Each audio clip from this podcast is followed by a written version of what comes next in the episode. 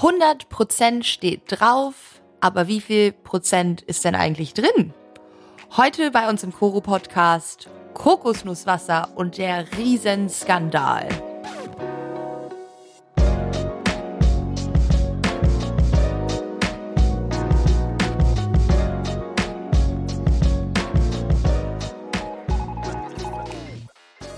Herzlich willkommen once again zum Koro Podcast. Mein Name ist immer noch Julia und ich führe euch immer noch durch diesen Podcast und durch die Welt der Mythen und versuche ein bisschen aufzuklären. Heute mit der Hilfe von Piran, denn der durfte Stefan Reis interviewen. Herr Reis ist der CEO von einer Company, die Green Cocoa heißt und äh, sich auf Kokosnusswasser spezialisiert hat. Unter anderem sagt äh, Stefan Reis von sich selbst, dass er am liebsten eine Kokosnuss wäre, denn er ist außen hart und innen weich. Also, wenn das nicht Lust auf mehr macht. Also, feuerfrei, Piran, stell Herrn Reis ein paar Fragen. Wir sind alle schon ganz gespannt, vor allen Dingen, was er zu dem Taste Nirvana-Skandal zu sagen hat. Also los, auf geht's und jetzt erfahrt ihr mehr. Herzlich willkommen beim Coro Podcast. Heute zu Gast der Stefan Reis, der Geschäftsführer von Green Coco. Vielen herzlichen Dank für die Einladung. Ähm, Herr Aski, ähm, es ist äh, mir eine Freude, Ihnen ein paar Details heute über Kokoswasser erzählen zu dürfen.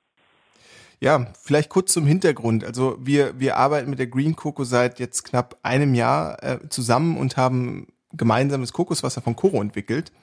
Und weil wir diesen Prozess damals so spannend fanden, dachten wir, wir machen jetzt mal im Rahmen des Koro Podcasts auch eine Folge mit dem ähm, Herrn Stefan Reis und ähm, haben auch einige Fragen mitgebracht rund um Kokoswasser. Ähm, ja, vielleicht können Sie mal die Green Coco vorstellen. Was, was macht die Green Coco? Ähm, und äh, ganz grob mal das Thema Kokoswasser anreißen. Okay. Äh, wir haben 2002 angefangen mit Kokoswasser. Äh, Kokoswasser war damals komplett unbekannt in Europa oder nahezu unbekannt. Äh, einige kannten es vielleicht aus dem Urlaub in Asien und Brasilien. Aber damals kam auch nicht nur Arzt zu, der Dr. Antonio Martins, der auch unseren eigenen Produkten dann die Marke gegeben hat. Äh, Kinderarzt und Sportmediziner mit der Idee, Kokoswasser in Europa zu vermarkten. Antonio selber ist Brasilianer, hat dann im Laufe der Jahre die Hannelore geheiratet in äh, Wien, ist nach Wien gezogen, Familie gegründet, da die Praxis und der Ansatz war eigentlich der, dass er sagte, Mensch, zu mir kommen immer so viele Mütter und fragen, was sie Gutes ihren Kindern geben sollen zum Trinken neben den üblichen Geschichten. Und ich als Kind bin aufgewachsen in Brasilien mit Kokoswasser. Und auch wenn ich krank war, habe ich von der Oma immer Kokoswasser bekommen und von meiner Mutter. Und ich habe da einfach angefangen zu recherchieren. Und ich glaube, dass es eine gute Geschichte ist. Spannend. Äh, das war so, ja, der Startpunkt 2002. Mhm. Wir haben dann einfach im Laufe der Jahre hat sich dann der Marken- oder der Firmenname von Dr. Antonio Martins da Cunha GmbH in Wien dann geändert zur Green Coco Europe und auch der Sitz von Wien nach Nürnberg. Und äh, wir waren dann ja tatsächlich die ersten in Europa, mit Kokoswasser. Wir waren sogar früher dran als unsere Kollegen von Vita Coco in den USA mhm. und haben dann versucht anzufangen, diese Kategorie Kokoswasser in Europa aufzubauen. Okay. Äh, wie war denn die, wie war denn der Start? Also gerade also 2002 äh, kann ich mir vorstellen, Kokoswasser kennt kein Mensch. Ähm, wie bringt man das dann an, an den Kunden ran? Ja, das mit dem Kunden war so der zweite Step, also die zweite große Herausforderung. Die erste war erstmal, ja, wie bekomme ich es denn aus der Nuss und rüber nach Europa, dass ich es abfüllen kann. Dazu kann ich später noch ein bisschen mehr erzählen. Aber wir waren dann 2004 das erste Mal auf der Biofach mit unserem Kokoswasser. Mhm. Wir hatten uns ja alle mittlerweile dann gewöhnt. Aber ähm, man muss sagen, dass die Erwartungshaltung der meisten Konsumenten derjenigen, die probiert haben, dann doch die war, ähm, ja, ich erwarte einen flüssigen Bounty-Riegel. Mhm. Und nach dem Kokoswasser von jungen Kokosnüssen eigentlich fast nicht nach Kokos schmeckt, gab es dann verdutzte Gesichter, die sagten, mm, schmeckt mir überhaupt nicht oder hm, ist interessant, aber was ist das? Also wir hatten am Anfang so eine Ablehnungsquote für Kokoswasser von 70 Prozent. Ähm, und da ging es dann halt los, will ich zu sagen, die Geschichte zu erzählen. Kokoswasser, wer trinkt Kokoswasser, warum ist es interessant, Kokoswasser zu trinken, wo kommt es eigentlich her, warum ist es mhm. gut für dich? Und einfach so mit dieser Geschichte, mit diesen mehr an Informationen, haben die Leute dann gesagt, okay, es ist interessant, ja, aus verschiedenen Gründen für mich selbst oder allgemein. Ich setze mich mehr damit auseinander und viele haben dann auch angefangen, wie wir so sagen, im Getränkebusiness den Geschmack zu akquirieren. Hm. Also sich zu finden, ähm, also eher, Wert zu schätzen. Eher, eher so ein Prozess, also nicht irgendwie, dass alle Leute das super gut fanden von Tag eins, sondern dass viele sich daran gewöhnt haben und dann ähm, das über die Geschichte auch so ein bisschen etabliert ist. Genau, also es war genau andersrum. Also eigentlich war so die Biofach, äh, die erste Messe recht ernüchternd. Eigentlich hätte man da einpacken müssen und sagen müssen, um Gottes Willen, ja, das mag kein Mensch, lasst uns dieses Projekt beenden. Aber es gibt ja mehrere Beispiele, gerade so aus dem Getränkebereich, wo man klar sehen kann, also Geschmackserwartung nicht getroffen, aber dann doch im Laufe der Jahre eigentlich als ja, sehr erfolgreiches Produkt entwickelt. Zum Beispiel, ich greife jetzt mal, gehe mal in die künstliche Richtung. Red Bull war auch so ein Thema am Anfang. Gab es Untersuchungen, Red Bull wird nie ein Erfolg, weil es schmeckt niemanden. Hm. Oder äh, Coca-Cola Light damals äh, Geschmack Katastrophe durchgefallen, aber dadurch, dass einfach diese Getränke und auch Kokoswasser so einen Zusatznutzen mitbringen, Kokoswasser Gesundheit, wenig Kalorien, viel Mineralstoffe, haben die Kunden einfach gesagt, okay, die Zusatzfunktionen sind mir wichtig, sie sind mir was wert und ich gewöhne mich an den Geschmack und irgendwann schmeckt es einem dann auch. Okay. Gibt es denn Unterschiede im Geschmack? Also wenn ich jetzt ein Kokoswasser beispielsweise von DM kaufe oder von von, von ähm, Rewe, ähm, schmecken die anders? Ähm, generell ja. Also man muss sagen, es gibt 200 verschiedene Kokosnussarten. Und mhm. auch wenn es dieselbe Art wäre, ich vergleiche es immer gerne mit Wein, eine Merlot-Traube in Australien im Vergleich zu einer Merlot-Traube in Italien oder in Spanien schmecken komplett anders. Das heißt, sie haben im Endeffekt eine wahnsinnige Beeinflussung durch Klima und Boden zum einen und dann auch bei Kokosnüssen natürlich, also da gibt es ja nicht nur die Melottraube, sondern gibt es auch den Spätburgunder. Also ich habe 200 verschiedene Kokosnussarten auch noch, Boden und Klima und es führt zu unterschiedlichen Geschmacksausprägungen. Und selbst wenn wir von derselben Plantage und von derselben Palme sechs Monate später eine Kokosnuss ernten, wird das Kokoswasser in dieser Kokosnuss anders schmecken als sechs Monate vorher. Okay. Das, einfach weil zwischendrin mal Regenzeit war oder weniger Regen und einfach dieses Klima beeinflusst den Geschmack. Okay. Es liegt auch so ein bisschen am Reifegrad ne, der Nüsse. Also es gibt irgendwie reifere, die sind, glaube ich, süßer und irgendwie Nüsse, die sind nicht so reif äh, oder die ein bisschen jünger sind, ähm, die sind dann naja, eher saurer, aber nicht so süß. Also genau, es gibt so eine Grundsatzunterscheidung, die wir eigentlich im Business treffen, wo wir sagen, Kokoswasser aus jungen Kokosnüssen, also die klassische Variante, äh, die in Brasilien und Asien konsumiert wird, mhm. hat meist mehr Zucker, aber auch mehr Säure, sehr wenig Kokosgeschmack und dann gibt es Kokoswasser aus vollreifen Nüssen. Das hat dann mehr Kokosgeschmack und weniger Säure. Hm. Und Hier, das kommt natürlich zu den 200 verschiedenen Kokosnussarten noch dazu. Okay, das kommt dann noch dazu. Und hier, Sie sagten gerade vollreifen Nüsse. Sind das die, die, also sind das dann die, die, also ich kenne die quasi als grüne Nuss, dann werden die, glaube ich, irgendwann gelblich und dann äh, trocknen die so ein bisschen außen. Eine vollreife Nuss, ist das so eine gelbliche oder ist das so eine, die außen halt schon so trocken ist? Also die vollreife Kokosnuss ist eine grüne Kokosnuss. Mhm. Nach 10 bis 13 Monaten. Sie hängt immer noch an der Palme, also ist nicht schon am fast runterfallen, weil sie austrocknet oder quasi zu alt ist. Sie ist voll reif und hat Fruchtfleisch voll entfaltet, voll entwickelt und gibt dann über dieses voll entwickelte Fruchtfleisch auch diesen Kokosgeschmack ans Kokoswasser ab. Das okay, ist dann die okay, grüne, vollreife Kokosnuss. Ach, das heißt sozusagen für den Kokosgeschmack im Kokoswasser ist das Kokosfruchtfleisch in der Nuss verantwortlich. Richtig. Je stärker dieses Kokosfruchtfleisch ausgeprägt ist, desto stärker ist äh, der Geschmack des Kokoswassers nach Guss. Ah, okay, verstanden. Okay, lassen Sie uns da mal gerne in die Tiefe gehen. Und zwar gab es ja mhm. vor, vor kurzem ähm, einen relativ großen Skandal. Ähm, ich, es ging um ein ähm, in Glas abgefülltes Kokoswasser in DM. Das wurde dann auf mhm. einmal ausgelistet. Das war ja dann relativ breit in den Medien. Und ähm, ähm, mhm. warum wurde das ausgelistet? Äh, vielleicht können Sie was dazu sagen. Was gab es denn da? Warum gab es da einen Skandal? Also dieses Kokos, das Sie ansprechen, war von einem Wettbewerber von uns, also keine Marke von DM selber, sondern das gab es auch bei Teegut mhm. und äh, in anderen Fisch und bei Edeka zum Beispiel. Äh, wir erleben leider seit 2017, dass Kokoswasser sowie Olivenöl, gutes Beispiel vielleicht, gepanscht wird. Mhm. Äh, warum kurz wird mal, gepanscht? Kurz mal zu ja. Olivenöl. Wie wird das gepanscht? Ähm, da bin ich nicht der Spezialist dafür. Also da werden Qualitäten, die nicht extra Virgine sind, äh, als extra Virgine ausgegeben, ja, obwohl sie niedrigere Qualitäten sind und Fehlaromen haben, zum Beispiel. Ja. Äh, aber Olivenöl ist immer so das, das größte Beispiel für Lebensmittelbetrug. Ja. Und das hat Kokoswasser einfach auch eingeholt. Okay, und, und bei Kokoswasser wird das dann mit, mit Zucker gemacht? Mit Zucker und Wasser oder wie?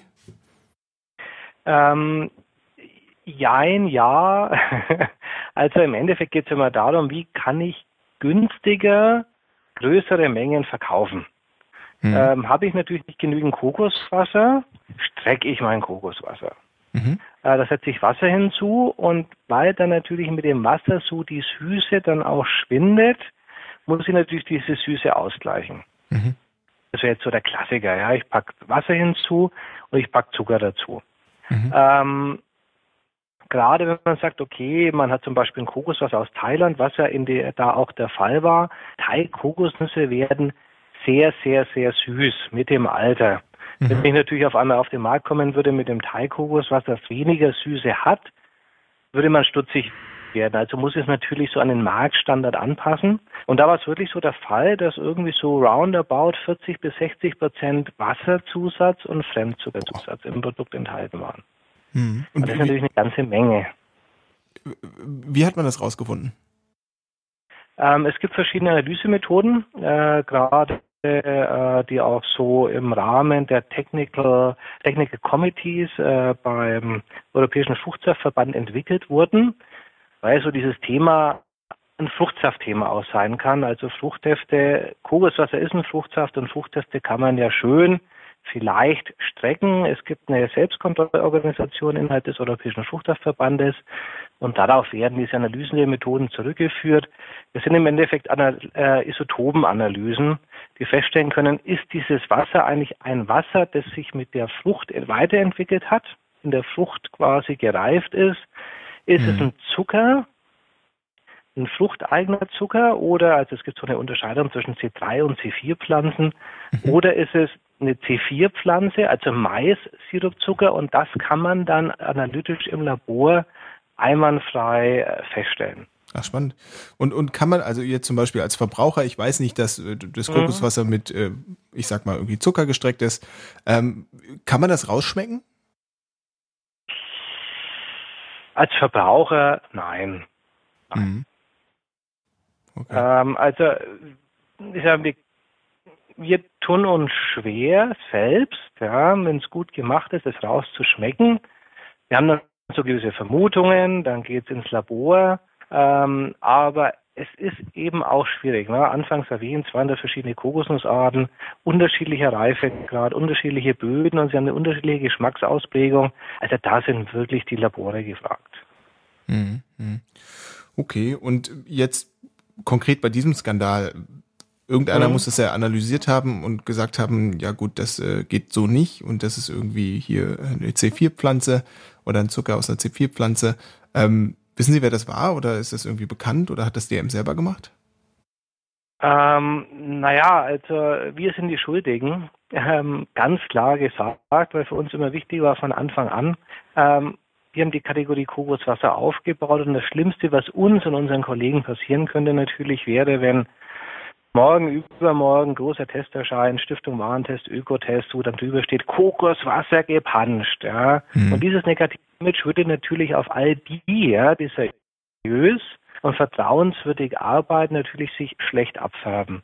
Daher ist es uns ein Anliegen, als Pionier der Kategorie äh, und auch als Marktführer der Kategorie zu schauen, dass einfach Ware auf dem Markt ist, die uns nicht allen um die Ohren fliegt. Mhm. Ähm, wir sind damals natürlich nicht vor Gericht gezogen, ja, oder wie auch immer. Wir haben die Kollegen angesprochen von Taste Nirvana haben gesagt, Leute, ähm, ihr habt da was drin, was ihr nicht drin haben dürft. Ähm, bitte äh, stellt's ab, äh, hört auf damit, weil äh, ist so nicht akzeptabel.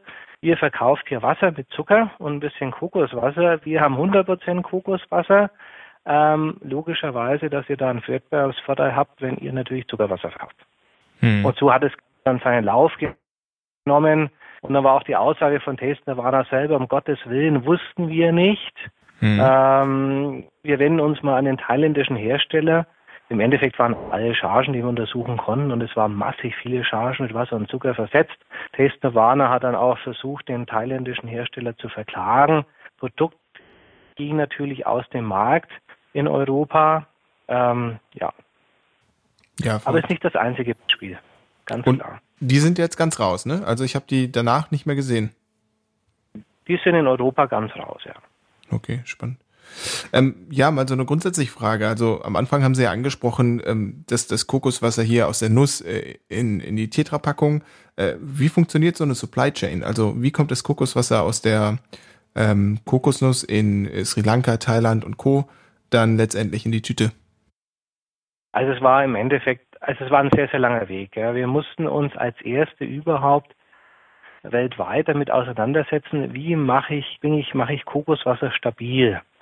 Ähm, in Brasilien war damals der Status, also entweder du kaufst die frische Nuss, ähm, aufschlagen, Strohhalm rein und trinkst diese oder die Brasilianer haben die Nüsse, Nüsse aufgeschlagen, damals äh, Kokoswasser rausfließen lassen, tot erhitzt, Konservierungsmittel drauf, in die PET-Flasche und dann sechs Wochen äh, Mindestzeitbarkeitsdatum und in die Kühlung im Supermarkt gestellt. Mhm. Ähm, wir wollten von Anfang an eigentlich ein Kokoswasser haben in Bioqualität, in zertifizierter Bioqualität. Das war uns ganz wichtig und aus jungen Kokosnüssen. Und äh, Antonio ist Brasilianer. Er sagte dann auch, du, ähm, lass uns so wenige Schritte wie möglich in Brasilien machen weil äh, meine Landsleute, naja, also ich habe die Kontrolle lieber vor Ort, wo ich mit dem Auto hinfahren kann. Und dann sind wir einfach nach Brasilien und dann mit unserem Wissen an, was hat man denn damals in Deutschland? Apfelsaft, Orangensaft, Kirschsaft. Mhm. Und äh, sind nach Brasilien, okay, Kokosnüsse öffnen, klar, Kokoswasser läuft raus, äh, runterkühlen, einfrieren, und dann nach äh, Europa verschiffen. Das war so der Standard. Ja. Also es war damals noch eine sehr handwerkliche Geschichte. Also wirklich Kokosnuss nehmen, Machete, zack, umkippen, rauskippen, das Kokoswasser, das fließt dann so durch die Leitungen, durch den Filter, wird erhitzt, ähm, tiefgekühlt, äh, bei null Grad verladen und äh, im Endeffekt führte das dazu, dass wir wahnsinnig viel Ware weggeschmissen haben in Rotterdam, im Hafen schon oder damals äh, in einer weiteren Stufe, weil Kokoswasser an sich sehr kompliziert ist. Mhm. Es schmeckt nach sehr wenig. Das heißt, wenn da irgendwas passiert, äh, dann gibt es automatisch gleich eine Geschmacksveränderung, die spürbar wird. Und es ist mikrobiologisch eine ganz andere Geschichte als ein Apfelsaft oder Orangensaft, weil Kokoswasser einfach die Säure fehlt. Äh, und diese Säure verhindert einfach, dass gewisse äh, Mikroorganismen wachsen. Mhm. Ähm, und uns sind damals die Packungen um die Ohren geflogen, teilweise im wahrsten Sinne des Wortes. Wir haben dieses Kokoswasser rübergebracht, abgefüllt in Elopacks und dann nach sechs Wochen sahen die Elopacks nicht mehr quadratisch oder rechteckig aus, sondern rund. Also sie mhm. haben sich aufgebläht, hat sich Gas entwickelt, ja. Und bis wir einfach dieses Thema Kokoswasser unter Kontrolle hatten, hat es 2010 gedauert. Und okay. deswegen ist es ein sehr sensibler Rohstoff. Zum einen wegen des Geschmacks und wegen der Mikrobiologie. Aber Kokoswasser mittlerweile, äh, wir arbeiten mit einem Hohlnadelsystem. Die Kokosnuss wird quasi aufgespießt auf eine Hohlnadel. Kokoswasser läuft raus, geht dann gleich durch die Leitungen, durch einen Filter, äh, wird kurzzeit erhitzt, kommt dann in die Kühlung äh, und wird verpackt, kommt im Containerschiff nach Europa in unser Lager in Rotterdam. Da lagern dann sehr viele Kokoswasserfässer, die haben so alle so 200 Liter. Und diese werden dann ähm, für die Produktion gekippt in den Tank. Der wird umgepumpt in den Tank-LKW, so wie man es kennt von Molkereien. Und dieser Tank-LKW fährt dann zu einer Produktion in Deutschland und da wird dann dieses Kokoswasser in die Fertigverpackungen abgefüllt. Okay. Klingt einfach. Ja, klingt, klingt sogar relativ kompliziert und ähm, wie, wie ist, das wird aber immer noch tiefgekühlt quasi transportiert. Also im Container ist das quasi so ein Block.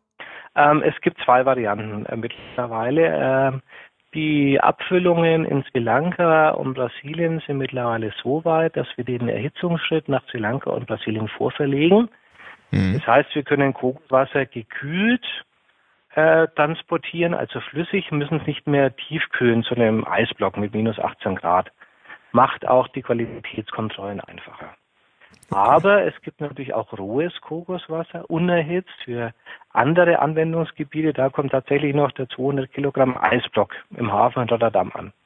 Okay, gibt es da geschmackliche Unterschiede?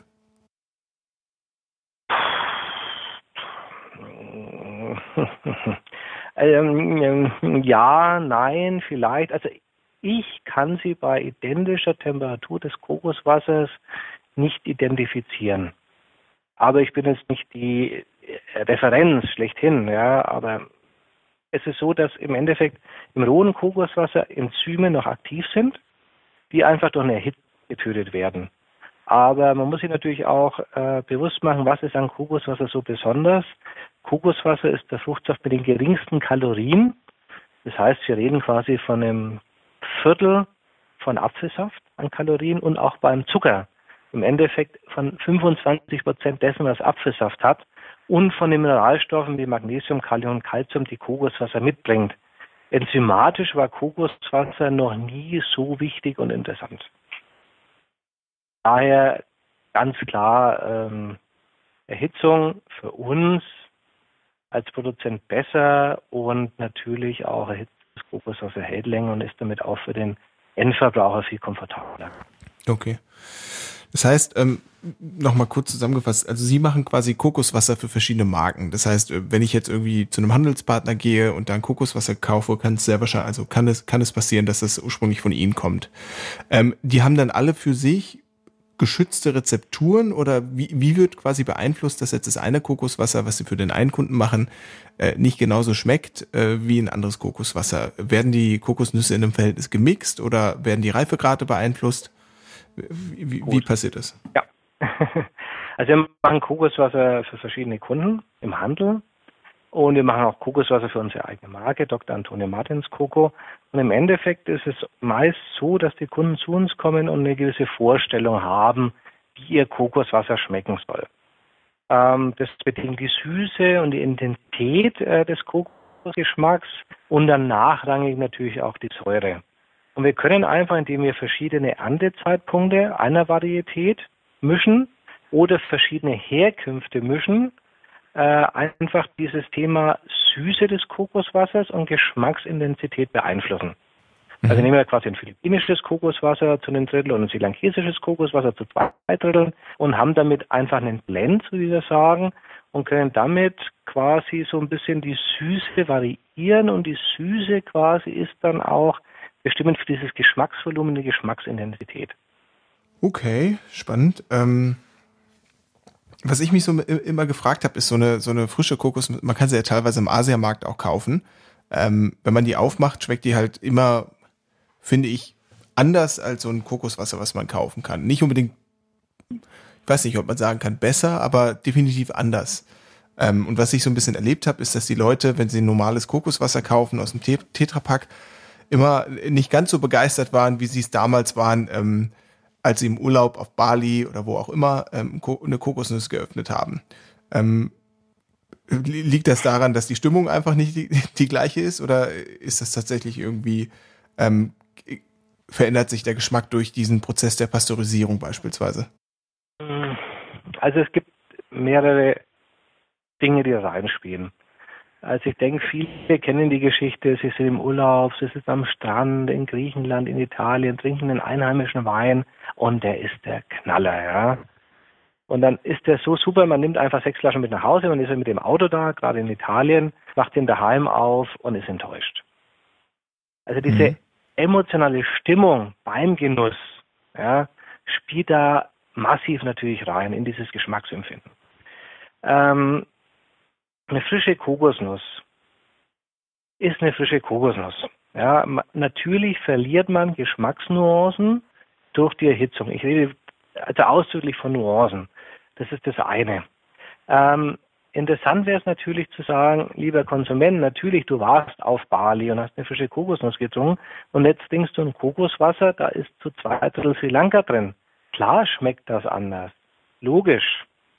Ja, also im Endeffekt müsste man da wirklich sagen, also ich nehme eine Kokosnuss von Bali mit nach Hause äh, äh, oder und probiere das Ganze dann auch fertig abgeführt in den Tetrapack im Vergleich, um dann wirklich festzustellen, gibt es da Geschmacksunterschiede über die Hitzung? Ja, nein. Äh, und ich würde sagen, die sind definitiv nicht signifikant, die sind sogar sehr, sehr gering. Aber wie gesagt, am Anfang einfach diese emotionale Thematik, Heimgenuss am Strand, frische Kokosnuss, äh, spielt da mit rein, auch die Temperatur von Kokoswasser oder anderen Fruchtsäften ist ganz entscheidend. Wir sagen immer in der Fruchtsaftbranche, Fruchtsaft verkosten bei Raumtemperatur. Wenn ich natürlich ein Kokoswasser in Literpack nehme und eine Kokosnuss mit tropischen, keine Ahnung, 28 Grad, dann wird das komplett anders schmecken. Ja, es war empfinden. Mhm. Von daher lässt sich das ein bisschen erklären.